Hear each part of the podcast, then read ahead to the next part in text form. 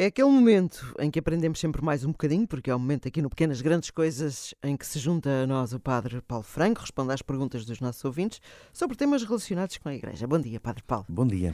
Está pronto para mais uma? Vamos lá. Ah, mais. É uma pergunta da Lucinda Pereira e diz o seguinte: É possível que algum Papa no futuro venha a declarar novos dogmas para a Igreja? Ou esse capítulo está fechado? Todas as verdades de fé já estão descobertas e confirmadas, Padre Paulo? Uh, bom, assim rapidamente eu não tenho esta capacidade de poder responder de forma absoluta a algo tão denso, tão complexo e já vamos perceber porquê. Bah, bom domingo a todos, uh, uma, um, um, bom início de semana e que, e que, todos também nos encontremos assim em paz e, em, e, neste dia também para louvar o Senhor e de forma também uh, pacífica e também aproveitando para, para descansar. O descanso é também às vezes um dom de Deus. Ai, e o domingo também é. nos, nos deve servir para isso. Para pararmos um pouco, para rezarmos, para, para nos escutarmos Deus na nossa vida e também para, para pararmos. Bom, olhemos aqui um bocadinho para, para esta questão que a Lucinda nos coloca. É uma, são duas ou três perguntas que ela coloca aqui de forma muito, muito, muito direta. Uh, primeiro, é possível que, seja declarado, que sejam declarados novos dogmas? Este capítulo está fechado?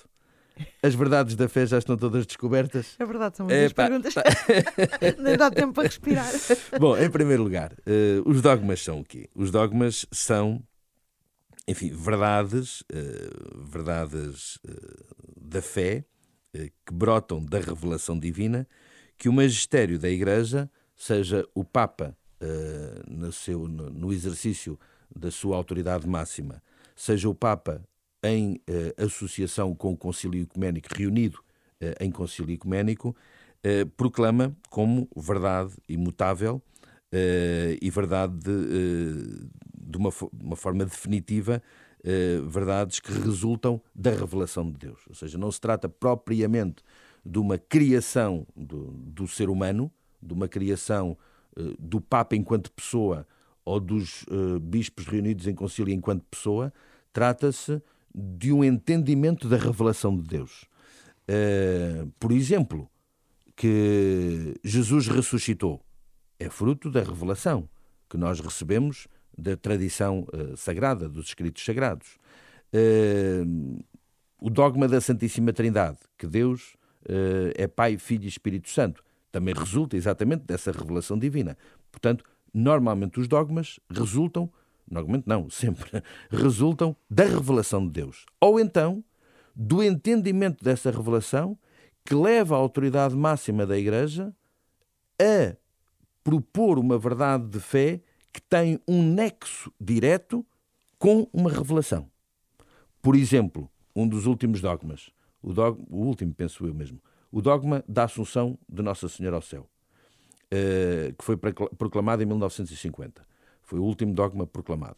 Eh, é um dogma que não, tá, não está explícito na, na, na, na, tradição escrita, mas tem uma, uma relação, um nexo muito próprio, uma relação com aquilo que é a revelação escrita.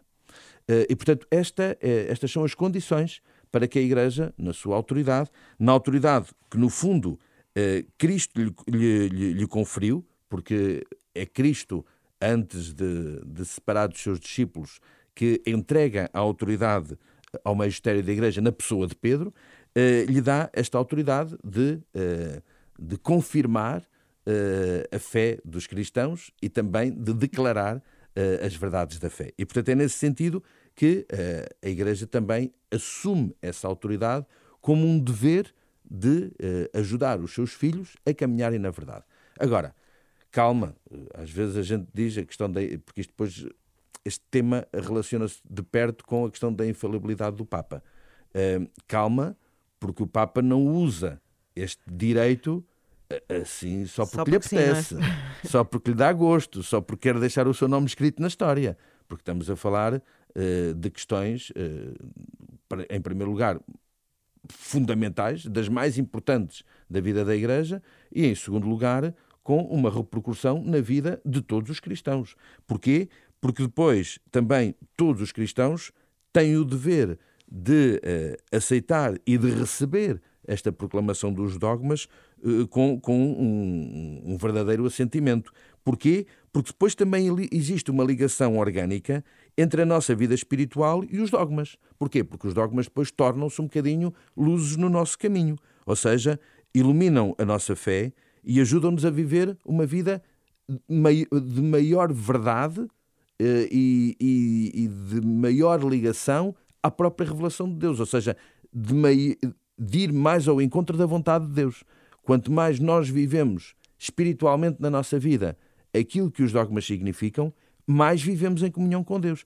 E, portanto, também a Igreja não vai propor algo como dogma de fé que não esteja claro e que não seja objetivamente uh, uh, assumido que é verdadeiramente algo inquestionável e algo para ser uh, recebido com, com o devido e com o, o, necessário assentimento, como é natural. Até porque admito, admito, quer dizer, não, não estive lá, mas um Papa, quando toma essa decisão, deve conversar com mais pessoas, não é? Não claro, é uma decisão. O Papa não exerce o seu magistério de forma individual Uh, ou no, no, a título meramente pessoal. Deve haver muita reflexão em cima disso, não é? Por Obviamente. isso é que a maior parte dos dogmas resultam do, da Igreja reunida em concílio okay. e em concílio ecuménico.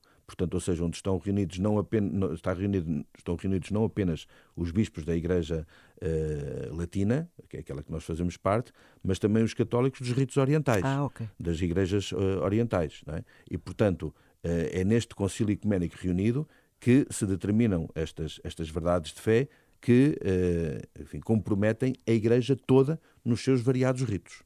Muito bem, então se quiser ficar esclarecido como a Lucinda ficou com certeza, uh, e se tem assim alguma dúvida, alguma pergunta relacionada com a Igreja, o Padre Paulo está cá todas as semanas para responder, pode mandar para dina.isabela.br. Mas, ó Dina, eu acho que a gente esqueceu-se aqui de responder a uma coisa que a, a, a Lucinda a certa altura dizia, e será que este capítulo está fechado?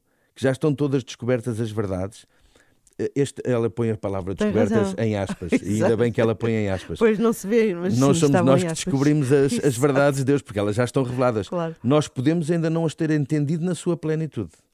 Portanto, ainda há caminho. Ainda pode haver caminho certo. a fazer e, e, e, e, ainda acho que foi semana passada que falávamos aqui dos, dos doutores da Igreja, Era, que nos ajudaram também nesta, no, no conhecimento da, da, doutrina e da teologia, também muitas vezes com, com, com, com a evolução, com a reflexão teológica, às vezes eh, também se faz caminho para entender melhor a revelação do próprio Deus, que é uma revelação que continua a acontecer, aconteceu de forma plena e mais perfeita em Cristo, que em si uh, resume toda a verdade da revelação, mas há coisas que nós às vezes podemos só entender mais tarde. Quantos de nós já ouvimos um texto bíblico 20 vezes e depois, à 34 eh, a gente ouve uma coisa e nunca me tinha percebido Exatamente. Isto. Ou porque o sacerdote não me lia e disse uma coisa que engraçado, nunca tinha visto isto desta perspectiva. Ou seja, nós próprios fazemos essa experiência. É natural que a Igreja em caminho também muitas vezes vá percebendo de forma nova aquilo que já foi revelação de Deus. Só para clarificar aqui um não, bocadinho. Não, fez muito bem. Eu, eu, só respondeu à primeira e eu fui por aí fora. Pois foi. Pronto, pois assim foi. já está melhor. Manda as suas perguntas. dina.isabela.rr.pt ou então através do nosso número do WhatsApp 96 2007 500. E agora acho que está tudo esclarecido. Penso que sim. Padre Valdanha, um bom, bom domingo, domingo a todos. Obrigado. Quanto a nós, aqui estamos na Renascença até às 11 com Pequenas Grandes Coisas.